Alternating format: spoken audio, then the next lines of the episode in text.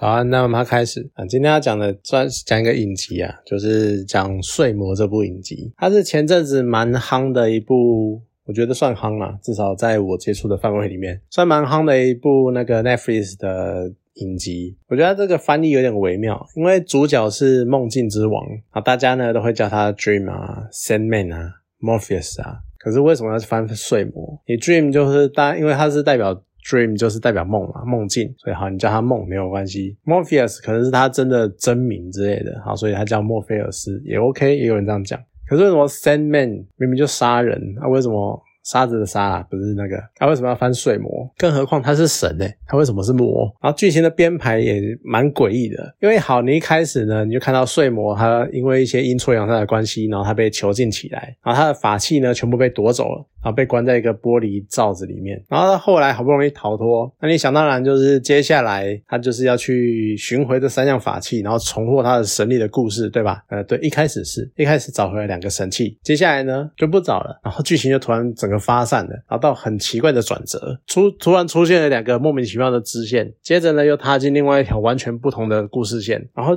又有点变得要有点像单元剧，可能它不是一集一个单元，它可能变成两三集一个单元的单元剧，所以那个安排我觉得有点不太习惯，掌握不住它的节奏这样子。可是说实在的，我刚刚讲说它突然发散的支线，就是剧情的第五跟第六集，又偏偏超级好看，就有各种。意味各种隐喻，或者是不管是明喻、隐喻、暗喻，或者干嘛有的没的，它就是太很好看，它充满了很多暗示，然后充满了很多意义在，所以我觉得就。很有趣，然后像第五集，它是二十四小时的那个家庭餐厅，然后看起来呢，它就是在讲一个人心跟谎言的故事。就一开始呢，它开始在一个好像蛮和平，然后蛮安详的早上，然后大家都进来啊，然后各自做自己的事情，然后各自吃自己的东西，然后聊天这样子。可是随着时间的进行呢，你会慢慢的发现，每个人都有自己不想明说，或者是巧妙在闪躲、在隐瞒的事情。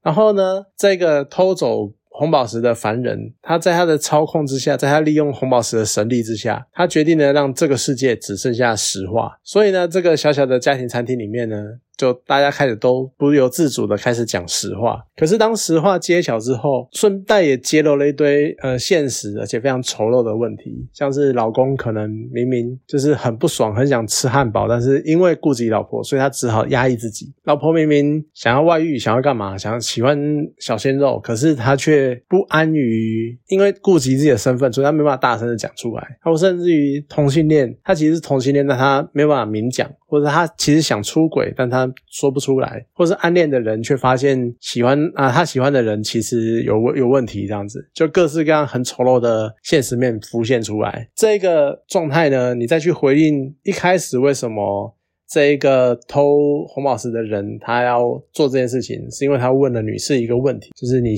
你最深层的希望是什么，或你希望这个世界变成什么样子？结果女士呢，她讲了她希望这个世界不要再说谎啊，你看这就是很讽刺的地方。当你不再说谎之后，结果发现整个社会、整个世界的现实可能更让你难以承受。其实你就看了我们平常交谈或者相处的时候，我们都会希望对方他会说实话。可是说实在的，你自己本身你又说了多少实话呢？或者说对方真的好，你要讲实话，你要听实话，我就跟你讲。然后坦诚相对之后，你又是否能够真的去坚强到你的心里能够去承受？他讲的实话，譬如说，搞不好说你很胖，或者说你很机车，或者是你很白目，你真的能够去接受这些很直接的形容词吗？其实真的很难。所以在这种情况之下，长久以来，这些有意无意，或者是不管你有没有注意到这件事情，这些对话或这些过程。都慢慢的让我们自然而然会习惯的说出一些，就算你没有恶意，可是你可能还是会说出一些善意的谎言，或者是你会选择把一些真心话吞到肚子里面。可能有些人会叫做这个叫社会化，可是我觉得就是一种学会如何利用说话，所谓说话的技巧，其实就是类似谎言，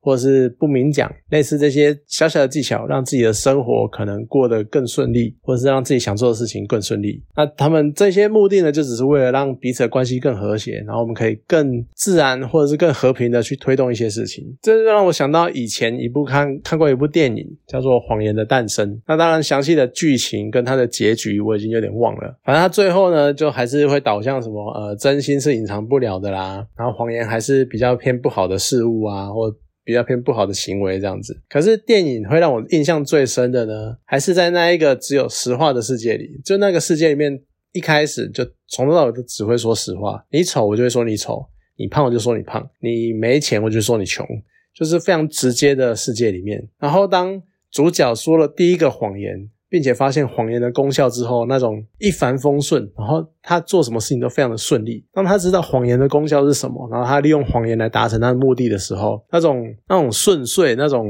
几乎是毫无阻碍的状态，我真的会让我非常印象深刻。就是谎言的好坏，当然会存在争议，因为有些人就是会觉得说说谎就是不对的，但有些时候呢，你又不得不说出一些所谓善意的谎言。那谎言的好或坏，到底是就谎言到底是好的还是坏的？就你也很难去解释这件事情。甚至于讲的最直接的，既然它是坏的，你为什么还要说？所以真的，即使可能大家都会觉得说谎言是不好的，但是你终究某种程度上，你还是会去使用这件事情，因为我们依旧会需要所谓的这些事情，可能是唯心之论，可能是善意的谎言，或可能你可能带有一些恶意，但是你就是说谎，然后去为了让。周围的世界、周围的事情能够更顺利，能够安抚人心，能够去真正的去做一些事情，让一些事情进行的更顺利。所以我觉得这真的是很微妙的一件事情，真的是这一集真的很有趣。就你看这一集，你可以去思考真实是什么，实话是什么，谎言是怎样，就真的很让人家可以去好好的思考这件事情。那第六集呢，是叫做他语义的声响，这是那个中文的翻译。我觉得大概是整部剧十一集最好看的一集。就它前半集呢，先先带出死神跟他履行过职责的过程，它就有两三个小故事。那每一段小故事呢，就是死神去带那个人，然后会开始跟那个人讲解说一些事情，或者是那个人呢会开始想要一些挣扎，或因为毕竟死了嘛，可是他们会想要，可能还有一些遗憾，或者可能还有一些想要做的事情，或者是可能有什么心愿之类的。然后死神会听他们讲，但是也会告诉他们说。没有办法，就是这个样子。就这一段很棒的去诠释了所谓的死亡的状态，死亡是怎样的一件事情，它可能会猝不及防，而你永远没有办法去真的、真正的去做好准备迎接死亡这件事情。但是你还是要学会放下，你还是要学会放手。所以我觉得这真的是去透露出一种所谓的死亡对于死亡的概念、死亡的观念。所以我觉得这一段蛮有趣的。那当然后半段呢，就是一个更棒、更好玩的设定。就是所谓的百年之约，因为他是梦呃梦境之王跟死神做的一个小小的赌注，因为死神呢觉得说，死神他觉得所有人都会希望长生不老，但是梦境之王呢，他觉得当人长生不老。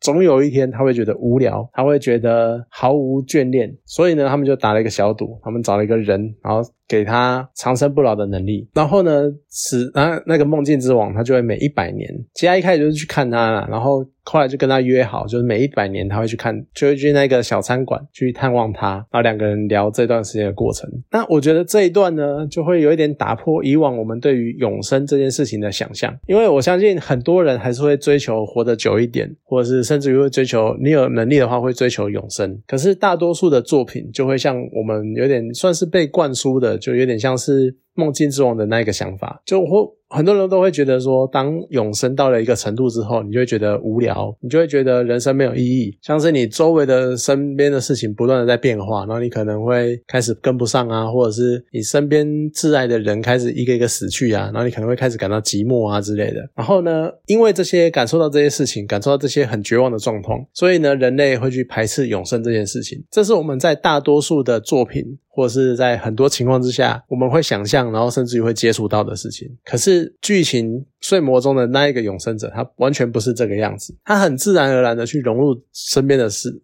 周遭的世界，然后去适应各种新的事物，然后呢，他还会掌握各方各种时事动态，然后可能掌握一些很有趣的美感，或者是或者是所谓的长期投资，然后可能导致他在某些时候呢，成为了一个赚了一大笔钱啊，成为富甲一方的富豪。可是他有时候也可能穷困潦倒，变成连拒旅店都拒绝他往来的移民呃游民，但他从来都没有想过要放弃这个意外获得的永生的机会。我觉得他可能就代表人类对于生命的渴望，就是我们毕竟有点类似求生的那种欲望，就我们想要不断的活着，我们不想要死亡，不想要结束。可是呢，它也可能象征就是无穷无尽的欲望，因为我会不断的想要东西，就算我身边的人都走了，我还是会想要再下一个人。再下一个人，再下一个人，再下一样东西，再下一个世界，再下一个身份，我们会无穷无尽的扩展我们的欲望，然后让我们在永生的过程中，能够几乎是无时无刻的都活得很有希望，然后很有意义这样子。所以我觉得他是用蛮正向的方式去呈现永生这件事情，就是永生可能不会像像我们想象的这么寂寞，这么孤单，它有可能真的就是我们人就是会自然而然的去适应这个状况。我觉得是一个蛮有趣的。方向去诠释这件事情，那最后外加了一个小小的动画，就是叫《千猫之梦》，我觉得是蛮有趣的插曲。它有一种那种群体意识能够扭转世界那种感觉。就我忘记是谁提出来的，就是当群体一个都存在一个意念、存在一个想象的时候，我们能够改变这个世界的变化，啊，改变这个世界，然后让这个世界遵从这个群体的意识去做流动。这是一个蛮有趣的概念。不过。呃，反正猫不管是大是小，它们都是我的主人，所以有没有做一起做梦才能够变大，然后才能够统治世界？我觉得也没有完全没有差别，因为我就是个猫奴这样子啊。整体来说，整个睡魔的剧情，应该是睡魔这部影集。它去掉就蛮奇特的剧情的顺序，它的特效跟场景还是蛮值得一看的，因为它就是幻想世界嘛，然后它又创造了一个梦境的世界。这个梦境的幻想世界很有趣，因为它又强调说，你人